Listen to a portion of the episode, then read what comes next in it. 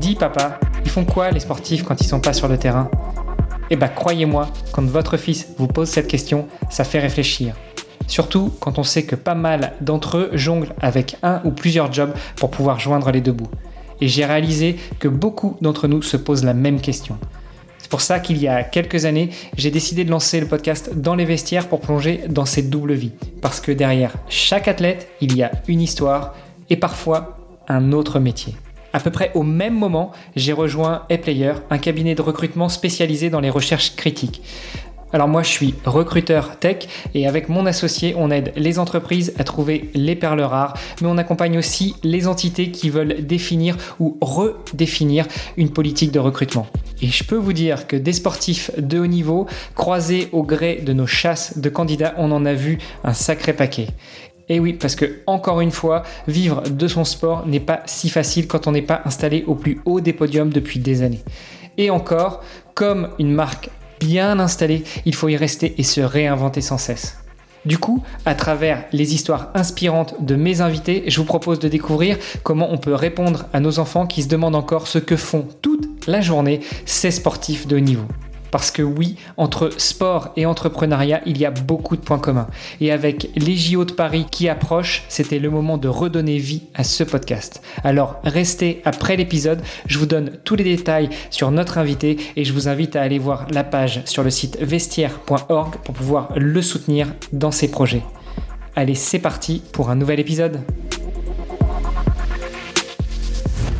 Salut les sportifs, c'est Armano et je suis très heureux de vous recevoir pour un nouvel épisode du podcast Dans les vestiaires. Aujourd'hui, on reçoit une sportive avec qui j'ai été mise en relation par une de ses euh, sœurs d'armes. On peut, on peut parler comme ça pour le coup. Euh, oui, on peut parler comme ça. Voilà, on peut parler comme ça puisque euh, on, va, on va aborder le sujet d'un sport de combat, en tout cas de d'épée, de sabre plus précisément. Je suis très heureux de recevoir Margot Rivkis. Salut Margot. Salut, ben moi aussi je suis très heureuse de, ben, de te rencontrer. Et euh, puis j'ai hâte de partager un peu euh, mon parcours euh, avec vous tous. Bah, je, vais, je vais te donner la parole, mais je vais quand même faire un petit coucou à Clara Laurent que j'avais reçu sur le podcast. J'ai pas encore diffusé son épisode au moment où on se parle. Fais un petit coucou si elle nous écoute, voire même, allez, on peut se lâcher, on va lui faire un petit bisou, n'est-ce pas? Puis on peut lui faire un petit bisou. bon, Margot, je l'ai dit rapidement, toi tu es sabreuse, c'est-à-dire que tu fais de l'escrime dans une spécialité qui est le sabre. ce que je te propose, avant de rentrer sur la discipline du sabre, bah, c'est te présenter. Donc dis-nous tout, qui est Margot Rivkis Alors, Margot Rivkis, ben, j'ai 27 ans. Euh, du coup, euh, je suis sportive de haut niveau. Euh, ma spécialité, c'est le sabre et je suis en préparation pour les Jeux Olympiques de Paris 2024. actuellement, je m'entraîne à l'INSEP, donc en région parisienne. Et on a un groupe d'une bonne douzaine de filles qui se préparent pour, pour les Jeux Olympiques. Et à la fin, donc, en quatre mois, il en restera plus que trois qui représenteront la France. Euh, lors de euh, ce magnifique euh, championnat. Et sinon, à côté de ça, je suis entrepreneuse, donc j'ai un projet entrepreneurial qui est de développer la pratique de l'escrime en EHPAD. Et, et, je suis aussi policière. Bon, et puis, et puis c'est tout Non Pratiquement. les, les, les, enfants, tout ça, non, pas tout de suite? Pas encore, non. faut laisser un peu de temps déjà pour, pour tout le reste. Oui, c'est ça. Ouais, tu parles de, de, la petite fête de campagne là, qui va avoir lieu cet été, euh, ce qu'on appelle les Jeux Olympiques. Je sais pas s'il y en a beaucoup qui connaissent. Non, allez, trêve de plaisanterie. Euh, belle grosse échéance, surtout en France, Cocorico, euh, échéance qui sera chez nous. Comment ça se passe une qualification pour les Jeux Olympiques? Est-ce que tu es déjà qualifié? Est-ce que tu es en lice pour l'être? On a compris que vous êtes une, un bon nombre déjà à travailler dessus, qu'il n'en restera plus que trois. D'ailleurs, j'ai cru que tu allais me faire une Highlander. à la fin, il n'en restera plus qu'un. non, il n'en restera plus que trois. Comment ça se passe là les, prochains mois justement pour savoir si euh, tu feras partie de la liste de ces trois sélectionnés? Alors, je vais vraiment parler que pour ma discipline et même particulièrement pour mon arme parce que chaque qualification euh, dépend du sport, de la fédération. Mais pour nous, ça se passe que donc la qualification elle a lieu l'année avant les Jeux Olympiques. On va être euh, une douzaine de filles à participer toute l'année aux Coupes du Monde. Les Coupes du Monde, elles sont au nombre de huit et il y en aura six qui seront considérées comme sélectives pour les Jeux. Et sur les six Coupes du Monde, la meilleure, celle qui fera les meilleurs résultats sur ces épreuves-là, on appellera ça la, meilleure, la première au point, elle sera qualifiée d'office pour les Jeux Olympiques. Et ensuite viendra, donc c'est la meilleure française, et ensuite euh, viendra se greffer deux autres filles qui seront choisies à la commission par euh, la Fédération française d'escrime. Et donc, ça fera trois filles qui vont participer à l'épreuve individuelle. Une quatrième viendra se rajouter. Et cette quatrième-là, elle sera remplaçante pour l'équipe, pour l'épreuve par équipe. Donc là, il va, là, il nous reste quatre grosses coupes du monde pour cette qualification. Il y en a déjà deux qui sont passées, sachant que moi, j'ai fait des résultats moyens et qu'il y a déjà trois filles qui ont fait un podium. Donc, il y a trois filles qui sont très bien engagées. Après, quatre coupes du monde, c'est encore beaucoup. Donc, et puis c'est une année olympique et on sait que jusqu'à la dernière, tout est possible. Donc voilà voilà un peu comment ça se passe euh, au sabre féminin. Ouais, c'est un peu le moment de se transcender, euh, surtout quand les JO ont lieu à la maison. Ouais, bien sûr. Je te parlais d'une quatrième qui sera remplaçante pour l'épreuve par équipe. C'est une épreuve euh, où vous êtes trois concurrentes et il y a une remplaçante au cas où il y en a une qui se blesse, c'est ça? Pas exactement. Alors c'est très particulier parce que toute l'année, cette épreuve par équipe, elle se joue vraiment à quatre et on peut faire rentrer la remplaçante soit sur blessure ou soit parce qu'il y a une fille qui est moins en forme ou qui se sent moins de combattre contre une nation en particulier ou une athlète qu'elle n'aime pas rencontrer. On peut faire ce changement qui est un changement plutôt stratégique. Et après, il existe aussi de faire ce changement parce qu'il y a une blessure. Alors qu'aux Jeux Olympiques, on n'est pas en droit de faire un changement stratégique, c'est seulement s'il y a blessure.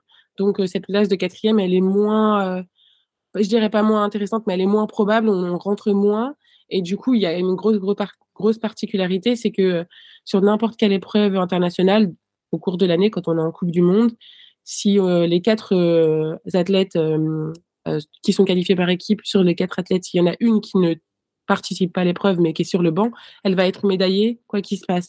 Aux Jeux Olympiques, non. Aux Jeux Olympiques, c'est possible qu'il y ait une fille, la fille qui sera quatrième, c'est possible qu'elle soit là toute la journée, qu'elle s'échauffe, qu'elle échauffe ses partenaires, qu'elle participe à toute la compétition, sauf qu'elle va pas rentrer sur la piste. Et si jamais les filles, à la fin de la journée, sont championnes olympiques, elle, elle le sera pas. Du coup, euh, c'est pour ça que j'ai quand même dit trois, parce que cette place, elle est vraiment très, très particulière, euh, que personnellement, euh, elle me donne pas très envie. Alors évidemment, euh, si jamais j'arrivais pas à me qualifier dans les trois, cette place, elle, enfin, c'est une place au jeu et elle est non négligeable mais euh, j'espère vraiment plutôt être dans les trois.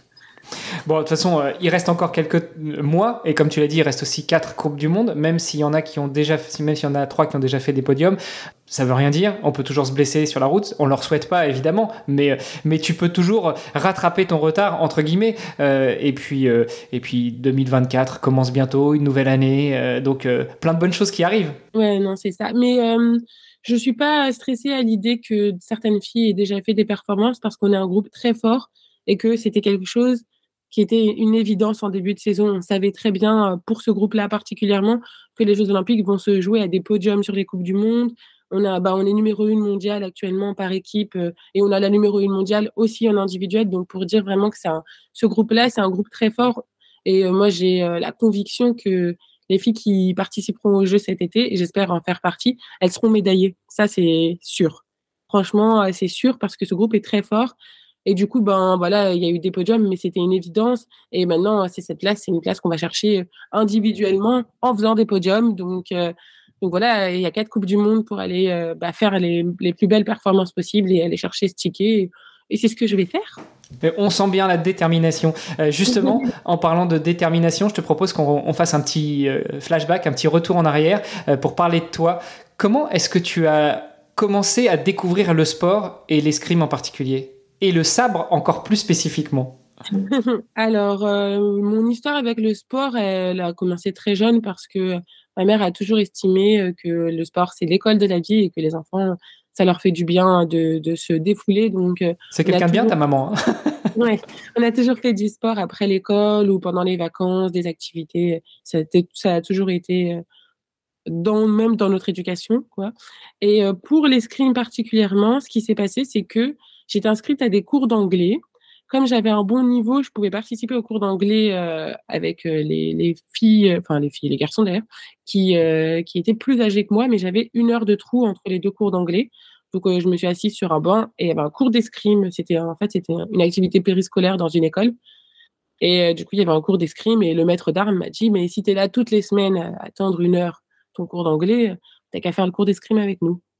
Et c'est comme ça que j'ai commencé. Évidemment, entre ta maman qui a des, de bonnes idées, euh, notamment sur les valeurs du sport, et euh, ce maître d'armes qui t'a vu euh, et qui t'a proposé de, de, rejoindre l'équipe, c'était des, des, bonnes rencontres, enfin des, des bonnes personnes. j'ai beaucoup de chance, j'ai un super entourage. Et d'ailleurs, ce maître d'armes, eh ben, il a été décisif dans ma carrière parce que ce qui s'est passé, c'est que après m'avoir fait découvrir ce sport lors de cette initiation d'une heure par semaine à l'école, en fin d'année, il a voulu rencontrer ma mère et il lui a dit que j'avais un talent et que si jamais ça m'intéressait, ça serait bien que j'intègre un club euh, et que j'essaye la compétition parce qu'il pensait que j'allais être forte.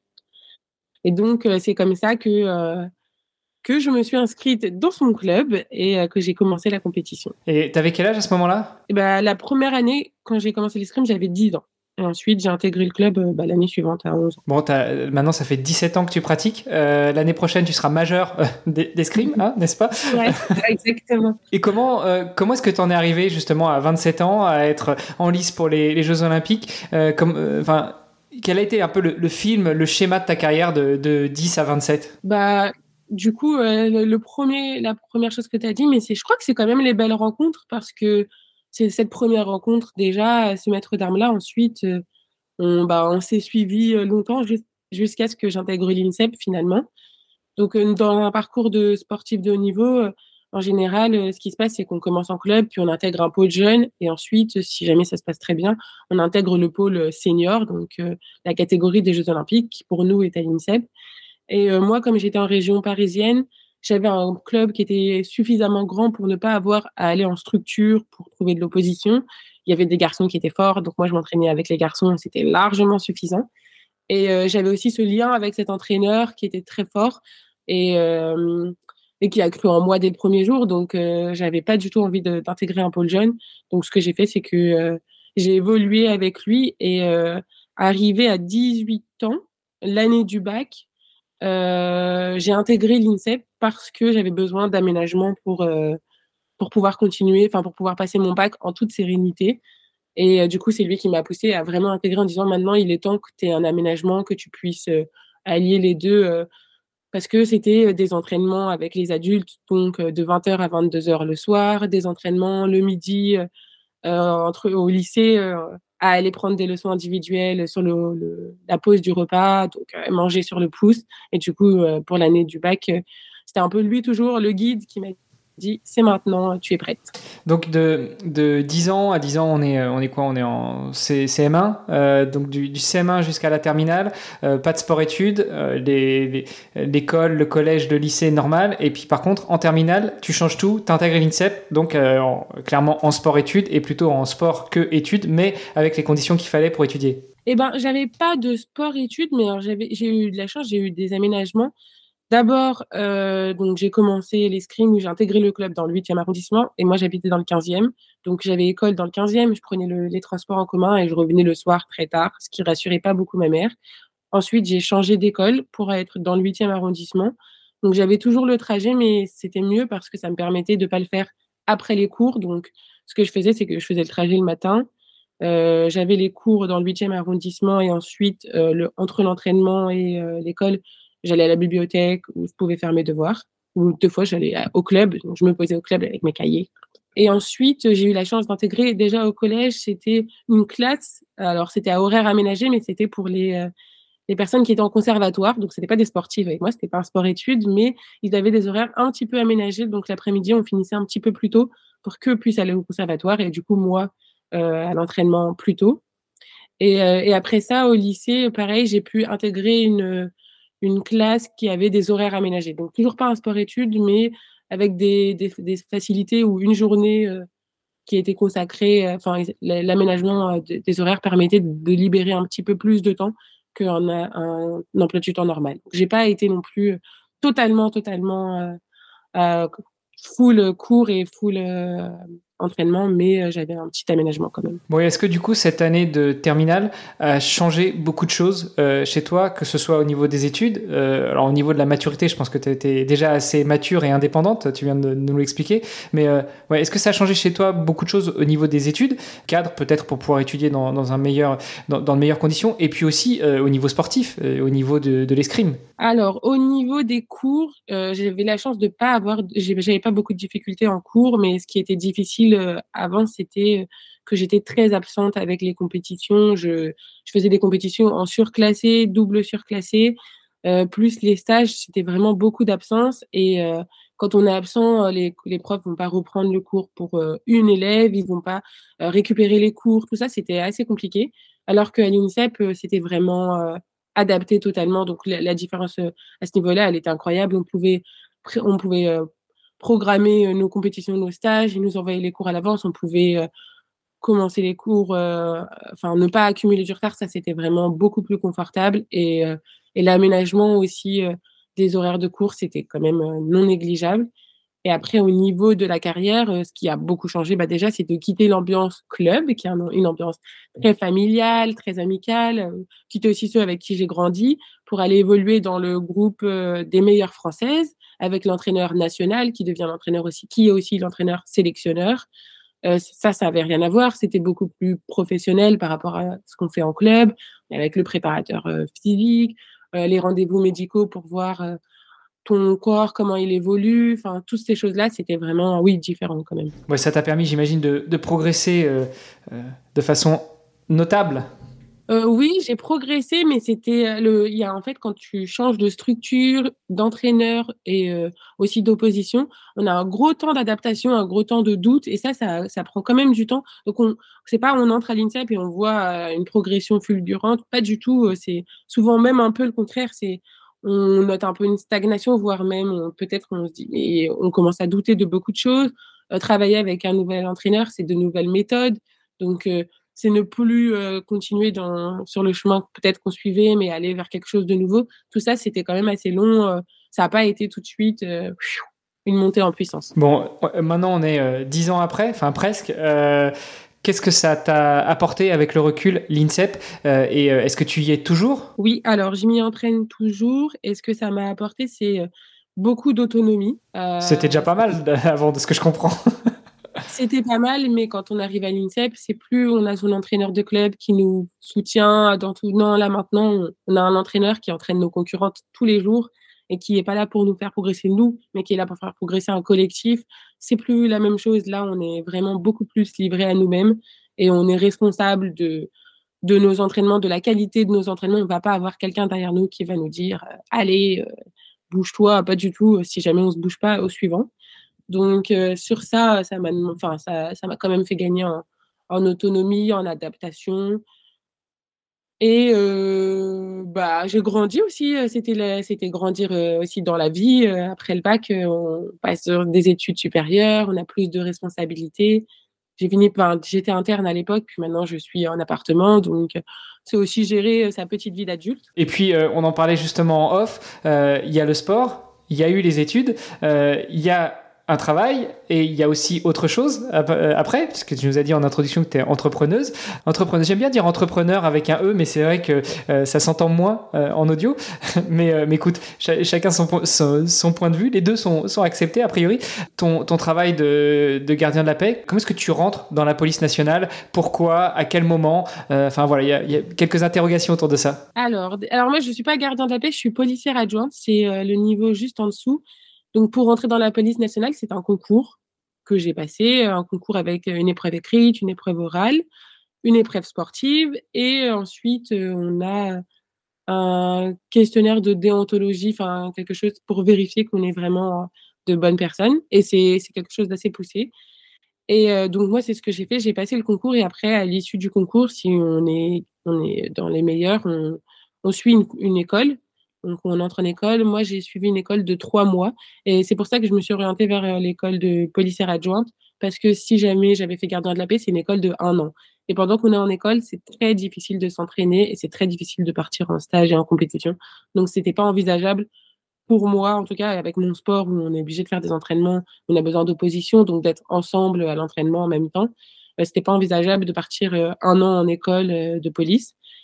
Et alors, comment, pourquoi la police? Bah, la, police, finalement, euh, euh, c'est assez logique. Bah, déjà, l'aspect sportif de, de, du métier, quel que soit le métier. Ensuite, il y a les valeurs, le fait qu'on représente la France, qu'on défend, qu'on porte un uniforme. Donc, d'un côté, un uniforme, d'un autre côté, on porte le Survet France. Il y a toute la partie solidarité, esprit d'équipe qui ressemble beaucoup à ce qu'on a évolué dans une dans un collectif, un groupe, être entouré de personnes.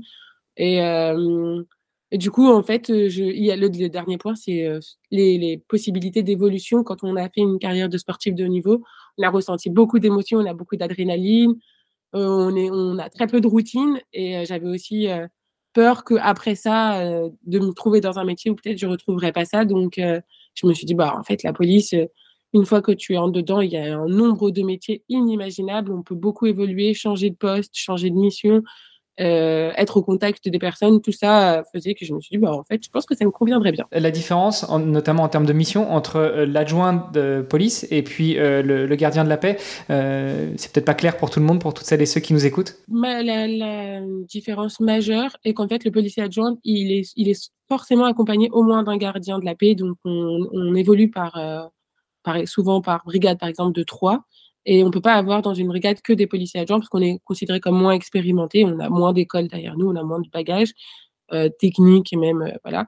Donc on a toujours au moins un gardien ou quelqu'un de plus gradé au-dessus de nous et euh, on, est, on est sous, le, sous les ordres de cette personne. Donc on est moins indépendant dans ce qu'on va faire et après il y a quelques tâches qu'on n'est pas autorisé à faire parce qu'on n'a pas encore le niveau. C'est souvent, bah, c'est souvent l'étape juste en dessous. Et après, il y a une autre différence, c'est que ce concours-là, il est accessible à tout le monde, le concours de policier adjoint. Quel que soit le niveau d'études, on peut le passer.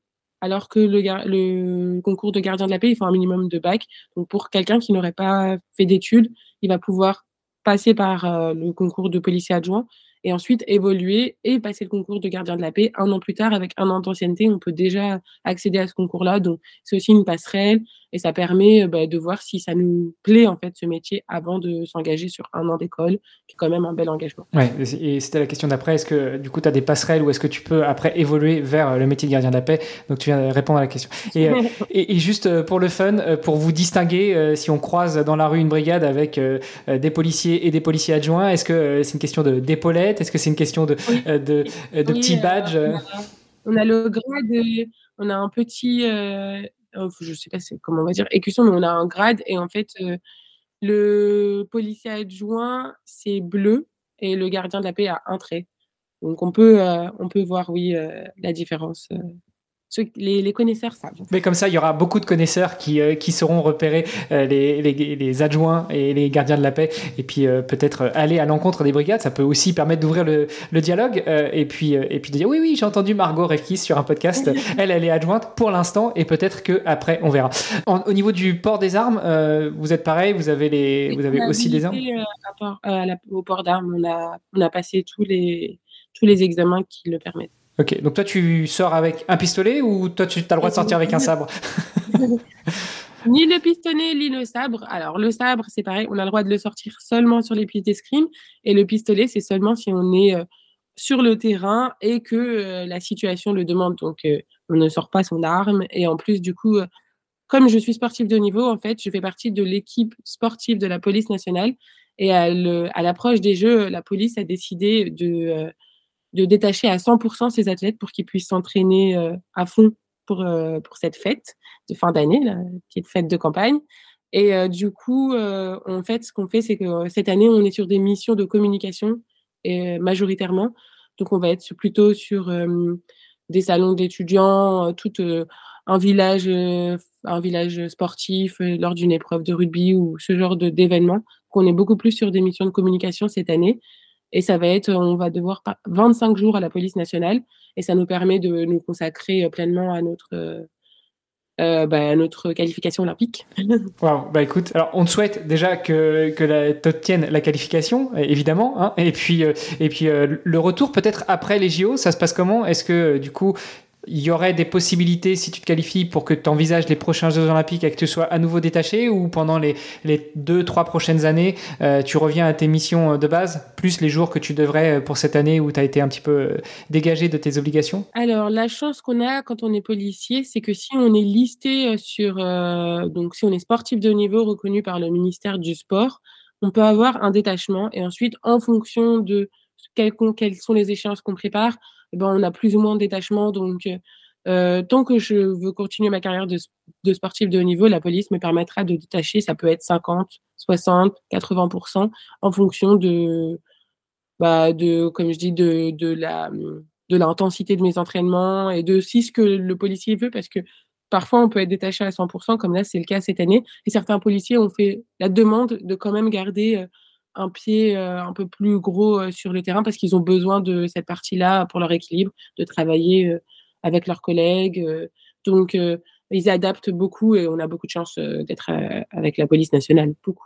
bon, dans, ce podcast, on parle euh, évidemment du financement des carrières de sportifs et sportives de haut niveau. On parle aussi des reconversions. On aura bien compris que toi, bah, tu as déjà pensé à ça avant même presque d'être sportif de haut niveau. et puis, bah, ce, qui est sympa, c'est justement ton témoignage. Peut-être que ça, ça donnera des idées à certaines personnes qui se posent la question, à des petits jeunes qui nous écoutent. D'ailleurs, si toi, toi, toi et toi, tu es petit jeune, tu nous écoutes, n'hésite pas à faire un coucou et puis bah, à étudier la possibilité euh, dont parle Margot. Euh, à côté de ça, donc sportive de haut niveau, euh, policière adjointe et entrepreneuse, entrepreneur. tu nous en dis plus sur ton projet entrepreneurial? Alors oui, avec grand plaisir. C'est un projet qui est tout récent puisque du coup, je disais, je développe l'activité escrime en EHPAD. Donc ça existait déjà avant. C'est moi, je me suis formée auprès de ma fédération, de la Fédération française d'escrime, pour pouvoir intervenir en EHPAD et près des personnes âgées. Et, en fait, j'ai eu un coup de foot pour ce public et je me suis dit, mais c'est fou, c'est tellement. c'est un sport qui s'adapte parfaitement aux capacités physiques de chacun. Quand j'ai vu les réactions des résidents, les retours, je me suis dit, mais c'est incroyable le nombre de bienfaits qu'on peut avoir après seulement 30 minutes d'activité. Et du coup, je me suis dit, bah, si je peux utiliser un peu ma notoriété de sportif de haut niveau pour faire connaître cette activité et le développer au maximum, bah, ça serait top. Et euh, voilà, maintenant, je rêve modestement euh, que qu'il y ait de l'escrime dans tous les EHPAD de France. Escrime ou n'importe quel autre sport, mais en l'occurrence, toi, c'est l'escrime. Qu'est-ce que tu as noté justement comme bienfait sur euh, les résidents et peut-être même sur les formateurs, sur les gens comme toi qui vont en EHPAD et qui, et qui enseignent, qui montrent, qui éduquent ces résidents à l'escrime? Alors, ben, pour vous raconter une anecdote, c'est quand j'ai euh, passé mon diplôme du coup auprès de la fédération, on avait donc 30 minutes euh, d'examen où on intervenait dans un établissement et puis, euh, et puis on validait qu'on avait bien les compétences pour, pour pouvoir animer un atelier escrime en EHPAD. Donc, je fais mon atelier, ça se passe très bien et j'ai une personne qui vient me voir, une résidente, et qui me dit Merci beaucoup pour cette intervention. Je ne pensais pas qu'à mon âge, je pourrais faire de l'escrime. Si ça, c'est possible, tout est possible. Ça redonne espoir. Waouh, recevoir ce genre de retour après 30 minutes d'activité, c'est vraiment fort. Et, du coup, aujourd'hui, moi, j'interviens depuis septembre dans un établissement à Montreuil qui s'appelle la Maison des Vergers. Et dans les, dans les retours que j'ai, mais déjà, il y a une lutte contre l'isolement y a des résidents qui, qui, ont du mal à sortir de leur chambre, à se motiver. Quand ils savent que le mercredi après-midi, il y a le cours d'escrime et qu'ils sont là une demi-heure, une heure euh, avant devant la porte à attendre le cours, c'est une super chose. Et en plus, sur, cette, sur ces 30 minutes, mais aussi pendant le cours, bah, d'autres résidents sont à côté, donc ça permet de se sociabiliser, premièrement. Ça permet de maintenir les capacités euh, physiques, de les maintenir plus longtemps, de lutter contre le vieillissement. Euh, le fait de faire une activité physique, bah, ça ouvre l'appétit. C'est des choses un peu, euh, c'est des choses toutes bêtes, mais ah, ils ont de l'appétit, ça stimule le sommeil. Toutes ces petites choses-là euh, qui euh, sont non négligeables pour, pour ces personnes. donc, il y a énormément de bienfaits. De leur côté, pour l'établissement aussi, parce que ça dynamise un établissement. C'est pas tout, pour l'instant, c'est pas tous les établissements qui proposent de l'escrime, mais bientôt, ça sera le cas. Et après, pour moi personnellement, bah, ça m'aide beaucoup dans mon projet sportif parce que le monde du haut niveau, c'est quand même un milieu très concurrentiel qui, peut des fois être rude. Et en fait, c'est un moment de douceur d'aller en EHPAD le mercredi après-midi et de recevoir bah, ces retours qui sont hyper bienveillants, avec beaucoup de reconnaissance. C'est un moment de partage avec les personnes âgées, nos seniors, les aînés qui qui nous euh, racontent un peu euh, leur expérience de vie. C'est, enfin, c'est, génial, quoi. Pour, euh, pour tout le monde, c'est génial. Du coup, moi, je suis convaincue et je me dis, mais ça demande juste à être plus connu. Alors, on, fait souvent le parallèle entre euh, le deuxième et le troisième âge. Donc, en gros, les enfants et les, les sages, j'aime les appeler comme ça, euh, aussi parce que je commence à, moi aussi aller dans cette catégorie-là, tout doucement. Enfin, j'y serai avant toi, en tout cas, ça c'est sûr. Est-ce que tu crois que ce serait aussi euh, adaptable chez les jeunes? Ah, bien sûr, bien sûr. La, alors, la pratique de l'escrime, on dit qu'elle se fait. Je crois qu'on commence l'escrime à deux ans, trois ans, il y a du baby escrime, donc tout jeune, tout jeune. Et euh, ben, moi, j'ai des centenaires. J'en ai déjà deux. Donc euh, maintenant, on peut le dire. Donc jusqu'à plus de 100 ans. Et donc, ils sont, eux, ils reviennent à zéro. Donc, eux, ils repartent un an, deux ans, trois ans, c'est ça. Et là, c'est du, c'est du papier exprime. à partir du moment où on a dépassé 1000, on doit tout refaire. C'est ça. et, euh, du coup, euh, oui, oui, c'est un sport qui s'adapte vraiment très, très bien. Moi, par exemple, dans la pratique que je leur propose, il y a une pratique assise pour toutes les personnes qui euh, n'ont plus, qui ne peuvent plus se maintenir debout. On a un matériel qui est plus léger, c'est des kits en plastique. Euh, tout, tout s'adapte très très bien et après ça a une grande particularité l'escrime mais ça fait voyager et c'est un voyage dans le temps. Et quand on est dans un établissement où des fois le temps il peut paraître un peu long, cette heure-là, en tout cas, c'est une heure hors du temps, ça c'est sûr. Bon, et puis euh, l'escrime, c'est un sport euh, assez vieux aussi, euh, et surtout le, surtout le sabre. Donc j'imagine que ça permet aussi de temps en temps à certaines personnes qui sont peut-être un petit peu intéressées par la chose de se reprojeter dans des, dans des images de vieux films ou dans des histoires chevaleresques, rocambolesques, où, où, le sabre et l'épée prenaient sa place. Non, c'est vraiment ça. Et du coup, il y a un aspect activité physique, mais aussi euh, culturel. Et ça, c'est non négligeable, c'est pareil. C'est pour ça que, bon, évidemment, je prône l'escrime parce que c'est ma passion, c'est mon sport. Mais euh, toute activité physique qui est proposée en établissement pour personnes âgées, c'est top. Mais euh, du coup, l'escrime, c'est peu connu. Et en fait, il y a beaucoup de gens qui ont du mal à visualiser un centenaire faire de l'escrime. Et du coup, c'est possible. Euh, en termes de, euh, logistique, euh, toi, tu viens avec tout le matériel ou ce sont les établissements qui ont du matériel à disposition pour que tu puisses pratiquer cette activité avec les, résidents? Alors, en termes de logistique, pour l'instant, c'est moi qui ai investi dans le matériel et qui finance le matériel. J'espère à un moment réussir à faire des levées de fonds parce que c'est la plus grosse, enfin, c'est ce qui me coûte le plus cher aujourd'hui. Mais l'idée, du coup, comme je veux vraiment développer cette activité bah, sur tout le territoire, c'est que chaque établissement possède son matériel. Donc, on verra si c'est moi qui le mettrai à disposition aux établissements ou si l'établissement voudra investir pour avoir son propre matériel. Et ensuite, comme ça, les intervenants, ils auront juste à venir faire leur intervention et repartir. Ils n'auront pas besoin de, de transporter le matériel parce que c'est quand même bah, ça, ça, prend de la place et puis c'est assez lourd. On peut pas se déplacer à vélo, alors que moi, je, me déplace à vélo, donc c'est pas possible. ouais. Et, c'est des sessions avec combien de résidents, combien de personnes à chaque fois? Euh, Les groupes sont maximum 10 résidents. Ouais, donc euh, 10 tenues, euh, 10 sabres, 10 euh, casques, euh, plus tous les problèmes au-delà de la logistique du transport du matériel en lui-même, le nettoyage, la désinfection, etc. Ouais, c'est exactement ça comment tu trouves du temps pour faire tout ça? Parce qu'une heure, on se dit, bon, allez, euh, sportif de haut niveau, détaché par la police, préparation JO, ok, équilibre, euh, charge mentale, diminution de la charge mentale, rencontre, sociabilisation, ok, une heure le mercredi, ça va. Mais non, en fait, c'est pas que une heure. C'est, il faut y aller, il faut mettre le matos à dispo, il faut nettoyer le matos, il faut repartir. Donc tout ça, ça représente combien de temps pour toi? Le mercredi après-midi, j'ai une intervention d'une heure et demie, une intervention d'une heure, avec une demi-heure entre les deux pour la préparation du deuxième cours j'arrive à peu près une demi-heure avant et j'ai préparé la séance en amont. Donc, en gros, ça me prend tout mon mercredi après-midi, on va dire euh, environ 5, pour préparer mes deux cours, j'ai environ 5 heures de préparation. Et après, toute la partie entrepreneuriale, ça aussi, ça se rajoute, euh, parce que c'est, c'est de la facturation, c'est de la gestion de matériel, euh, c'est aussi développer bah, toute la partie communication, qui est vraiment pas mon fort. Et j'ai de la chance parce que Clara m'aide depuis très peu de temps et euh, je suis très très contente. Bon, alors on lui refait un deuxième bisou, euh, voire même un câlin là, carrément.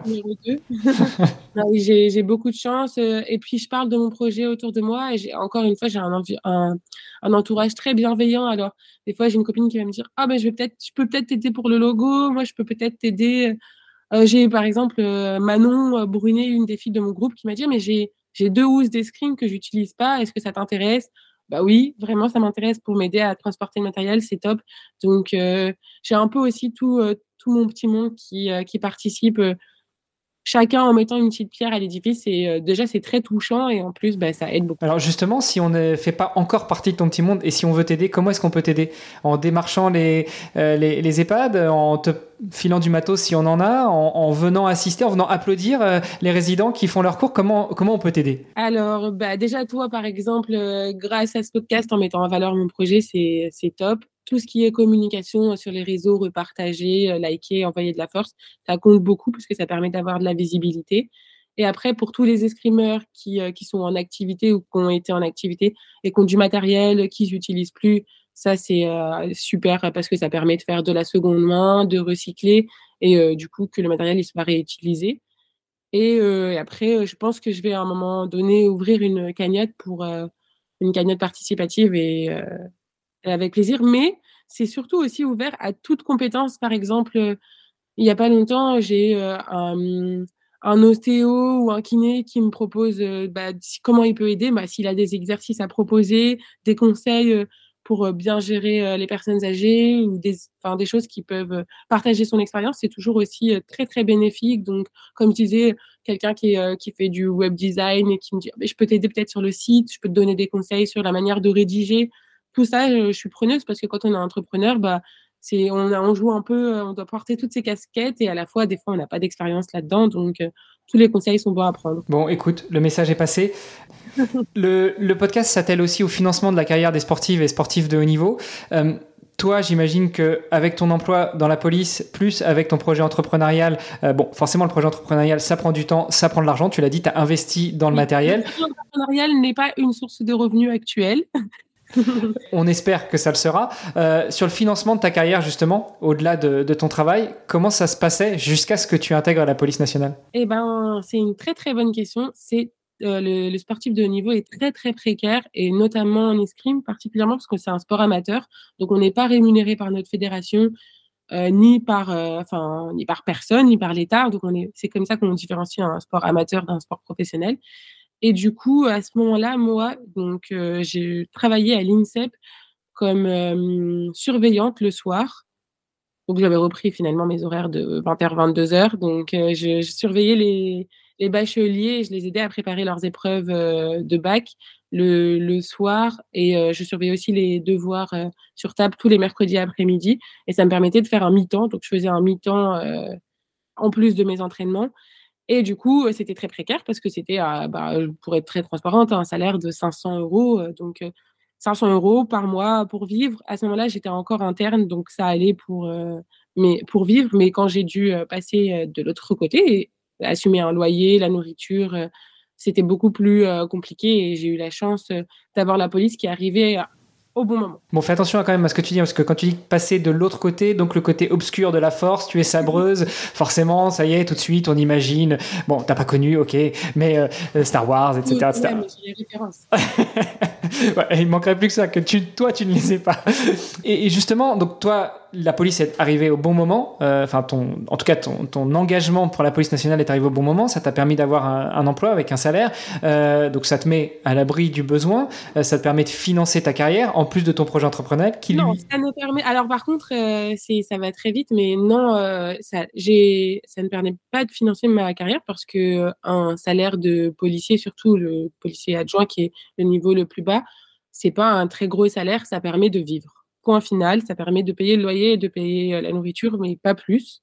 C'est pas, c'est, c'est pas un gros salaire. Ensuite, il reste à trouver des partenaires pour payer la saison, qui est à peu près 10 000 euros euh, minimum pour pouvoir payer juste les épreuves de Coupe du Monde, les inscriptions, l'hôtel, l'avion euh, et les épreuves nationales, sans compter tout ce qui va être matériel, sans compter. Il y a un truc que je comprends pas. C'est-à-dire que c'est toi, enfin c'est vous, les escrimeurs et les escrimeuses, qui payez votre saison. La fédération, vous, vous, n'intervient pas, euh, les clubs n'interviennent pas Alors, du coup, ce que je disais, c'est qu'on est 12, comme je disais au début de l'année, euh, début du, podcast. On début de l'année aussi, si tu veux, hein, mais, mais ça fait pas si longtemps que ça qu'on se connaît, hein, même si on a eu du mal à caler le rendez-vous. non, euh, on est 12 athlètes à partir sur les Coupes du Monde. Il y a quatre filles qui sont prises en charge par la fédération. C'est les quatre meilleures. Si jamais euh, d'une épreuve à l'autre, euh, bah, tu réussis moins bien, tu peux passer de frais fédés à tes frais. Donc ça, varie. Donc, euh, chaque, Coupe du Monde remet en question ces, positions de ces quatre filles-là. Donc moi, j'ai été pas mal l'année dernière, notamment dans les quatre meilleures françaises, qui m'a permis d'être prise en charge par la fédération. C'est absolument pas une garantie. Donc on peut pas se reposer sur ça, c'est impossible, parce que ces places, elles sont très chères et bah, qu'on n'est pas à l'abri d'une performance d'une autre, d'une contre-performance de notre part. Ensuite, en fonction de, du club auquel on appartient, on a des aides du club qui nous soutiennent plus ou moins. Et ça, c'est pareil. Moi, à l'époque, donc j'étais parisienne, j'étais dans un club où il y a très peu d'aides de, de, la ville et de la région parce que c'est très concurrentiel. Paris, il y a énormément d'associations. Donc, forcément, c'est dilué. Et la, la priorité n'était pas mise sur les clubs d'escrime, plus sur les clubs de foot. Donc, euh, euh, c'est d'ailleurs une des raisons pour, qui a fait que j'ai dû changer de club et que je ne suis plus dans un club parisien, mais aujourd'hui, je représente très fièrement le Gemenos Escrime Club, euh, qui est un club proche de Marseille. C'est que moi, mon club, le club dans lequel j'ai commencé l'escrime, ne pouvait pas subvenir aux besoins minimums pour pouvoir m'accompagner sur les Coupes du Monde et ma famille non plus. Donc, euh, c'était très simple. Soit je trouvais un autre moyen, ou soit j'arrêtais l'escrime de haut niveau parce qu'il n'y avait plus de moyens. Donc, euh, j'ai eu la chance de trouver un club euh, qui, qui participe. si jamais je ne suis pas auprès de la fédération, eh ben, le club m'aide sur les déplacements. Mais ce n'est pas le cas de toutes les de toutes les escrimeuses. on est arrivé justement au point qui m'a fait créer ce podcast et, qui, me, et qui me rend dingue, c'est bah, un moment, c'est le choix entre continuer le sport de haut niveau ou pas, et ce n'est pas que un choix lié aux performances. Alors oui, forcément, si tu es le meilleur, plus ou moins, ça aide, ça aide à, être financé, ça aide à trouver des sponsors, etc. Mais pour être le meilleur, il y a un moment, il faut quand même avoir les moyens de s'entraîner euh, et, diminuer la charge mentale qui est liée aussi à la recherche de financement. Donc euh, merci d'avoir partagé ça avec nous, Margot, euh, en toute transparence et aussi sur, sur le petit salaire que tu touchais quand tu, quand tu faisais ce, ce pour pouvoir euh, bah, subvenir à tes besoins principaux et vitaux.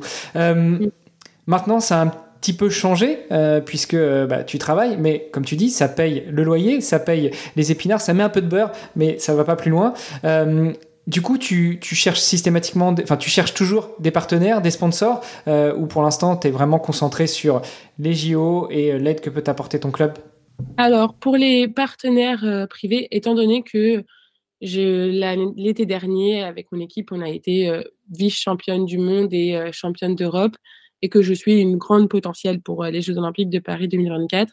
Maintenant, les sponsors sont, sont, arrivés et j'ai la chance d'être soutenue par deux, deux, autres entités qui me permettent de ne pas avoir à, me préoccuper des sponsors aujourd'hui, en tout cas pour cette année, puisque c'est des contrats sur un an. Tu peux leur rendre hommage hein, si tu veux. On n'est pas à la radio, donc euh, vas-y, balance les noms. ok, bah, je, viens de signer un contrat avec Pôle emploi et Air Liquide. Et euh, je remercie euh, énormément pour leur soutien bah, qui, qui, est vraiment non négligeable et qui me permet de vivre cette année sereinement. Et je crois que c'est ma première année que je vis aussi, que je peux enfin vivre sereinement sans avoir à, à, me préoccuper de si je réussis pas la compétition ou que je suis pas au frais de la fédération, comment je vais faire pour gérer telle ou telle euh, chose. Et c'est vrai que ça a été euh, un vrai. Euh, enfin, c'est super que tu fasses un podcast sur ce sujet-là parce que moi, j'ai été confrontée au moment, donc c'était en moins de 20 ans, quand j'étais junior. Je finis mon année junior donc avec ce premier club dans lequel j'avais évolué, en étant vice-championne de France senior, donc dans la catégorie du dessus. Et, et mon club m'annonce qu'ils ont perdu des subventions et que là, ils peuvent plus du tout m'aider sur les Coupes du Monde. Donc, euh, qu'il faut que je trouve euh, un autre club parce que, euh, bah parce que donc, eux pourront plus participer. Et, bah, et du coup, donc je me mets à la recherche d'un club, sauf que c'était très difficile de trouver un club à ce moment-là de la saison. Quand les championnats de France sont finis, c'est fin de, fin de saison pour nous à l'escrime. C'est la dernière épreuve un peu de l'année normalement. Et du coup, les budgets sont clôturés. Donc, aller chercher un club, même si tu es une athlète très prometteuse, bah, c'est un gros budget. Et euh, en fait, j'ai contacté à ce moment-là la fédération en disant euh, donc là, je suis junior, je suis vice-championne de France senior et je vais peut-être arrêter l'escrime parce que euh, parce qu'il n'y a pas de moyens. finalement, la fédération m'a aidé à trouver un club. Donc, j'ai trouvé un club et je suis très heureuse parce que je, suis très, très bien dans mon club.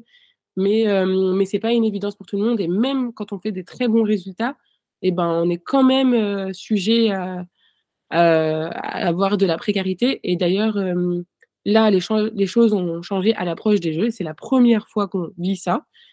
Et on a une, tous les sportifs de niveau ont une crainte, c'est de savoir qu'est-ce qui va se passer après les Jeux. Qu'est-ce que, qu'est-ce que les sponsors qui se sont engagés là, qu'est-ce qu'ils vont faire après les Jeux? Est-ce qu'ils vont rester avec nous? Ou est-ce que c'était juste l'effervescence de Paris 2024 parce que tout le monde veut prendre part à cette fête qui va être incroyable Mais euh, donc on, bah, on aura la réponse euh, bientôt. Hein. Mais j'espère vraiment que les entreprises qui, euh, qui se sont engagées auprès des sportifs vont, rester plus longtemps et vont pérenniser bah, les partenariats parce que c'est pas juste des partenariats financiers évidemment c'est des liens concrets avec les entreprises des échanges donc euh, on va voir mais j'espère vraiment que les entreprises euh, qui se sont engagées là et qui s'engagent eh ben, elles vont pas abandonner les sportifs euh, l'année après les Jeux. Bah écoute, euh, c'est super que tu en parles. Euh, justement, dans l'épisode que j'ai diffusé la semaine dernière, j'avais donné le, micro à Mathilde Pétriot, qui est gardienne de l'équipe de France de hockey sur gazon, qui elle aussi est en lice pour être l'une, enfin la gardienne de l'équipe de France qui ira aux Jeux Olympiques et qui me disait, bah, là cette année j'ai des sponsors, mais après la petite fête de campagne qui aura lieu cet été en France, qu'est-ce qui se passe? On verra. Donc bon elle est comme toi, elle a déjà préparé sa reconversion depuis longtemps, donc elle a toujours des pistes. Mais c'est vrai que se reconvertir pour faute de moyens, euh, c'est quand même, euh, c'est quand même euh, pas la meilleure des portes de sortie pour un sportif ou une sportive de haut niveau. Ouais, c'est sûr que c'est dommage. on, souhaite et on espère que ça se passera pas comme ça et que, ben, oui, que les partenaires vont, vont rester. J'espère. Écoute, on croise les doigts. J'ai encore deux petites questions pour toi. La première, si euh, tu pouvais te projeter euh, et rencontrer la petite Margot de, 10 euh, ans qui va découvrir l'escrime. Tu sais, tu es, assise sur le banc là, à, côté entre tes deux cours d'anglais.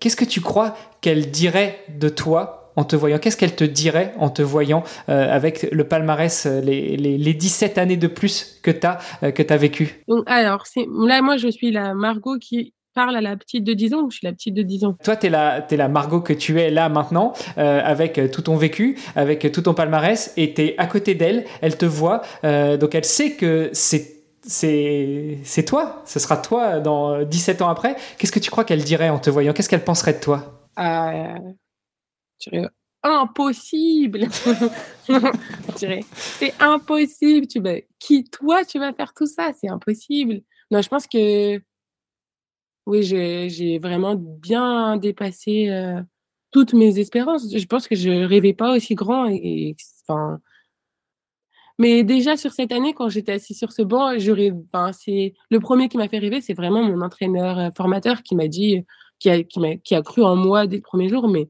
moi, à ce moment-là, je croyais pas, je croyais en rien déjà. je croyais vraiment pas en moi. Je, je me doutais pas. Donc, si je voyais la grande Margot, je, euh, je vais être belle plus tard. ouais, musclée et tout. Je me disais, waouh! Non, euh, je, serais, je pense que je me dirais, waouh, si je deviens ça après, mais trop cool, quoi incroyable. Écoute, c'est un message plein d'espoir, j'adore.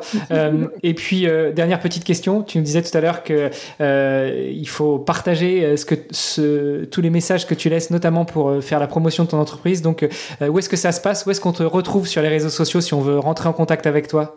Te suivre, t'aider Alors, sur les réseaux sociaux, euh, c'est Margot Rifkis, donc euh, M-A-R-G-A-U-X et Rifkis, euh, R-I-F et Kiss comme un bisou en anglais. Et après, il y a un lien pour mon projet. C'est Mon projet, il s'appelle Escrime. Et euh, on peut retrouver ça sur Instagram, Facebook et LinkedIn. Super. Bon, de toute façon, on mettra tout ça dans les notes de l'épisode. Merci beaucoup, Margot. Euh, on te souhaite une bonne journée, bonne continuation, euh, plein de bonnes réussites, soit la meilleure. Et puis, on suivra ça, j'espère, à la télé cet été pendant les Jeux Olympiques. Eh ben, merci beaucoup de m'avoir reçu et de m'avoir donné la parole. Et c'était très sympa. Super. À bientôt. Salut.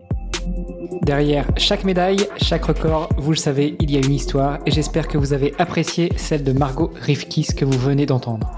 Venez nous raconter tout ça sur les réseaux sociaux du podcast, tous les liens sont dans les notes de l'épisode. Et surtout, Surtout, surtout, n'oubliez pas de visiter vestiaire.org slash rifkis, R-I-F-K-I-2-S, comme un bisou en anglais, pour en savoir encore plus sur Margot Rifkis et nous aider à la soutenir financièrement dans ce magnifique double projet sportif. Représenter la France au JO et développer son entreprise. C'est grâce à vous que Margot trouvera toutes les ressources pour travailler dur et atteindre ses objectifs. Est-ce que la philanthropie sportive, ça vous parle? Eh bien, c'est notre mission sur le podcast Dans les vestiaires. On vous fait découvrir les athlètes qui se battent chaque jour pour la gloire de leur nation. Mais ils ont besoin de vous. Chaque soutien compte. Et on est 100% transparent. 1 euro donné égale 1 euro reversé à l'athlète. Margot a pu, elle, financer son année olympique, mais ce n'est pas le cas de tous les invités du podcast. Alors, visitez notre site pour les soutenir et partager cet épisode et tous les autres au maximum pour faire découvrir les combats de ces guerriers. Rejoignez-nous dans cette magnifique aventure sportive. Allez, sportez-vous bien, entraînez-vous bien, prenez soin de vous et on se retrouve dimanche prochain pour un nouvel épisode. Salut les sportifs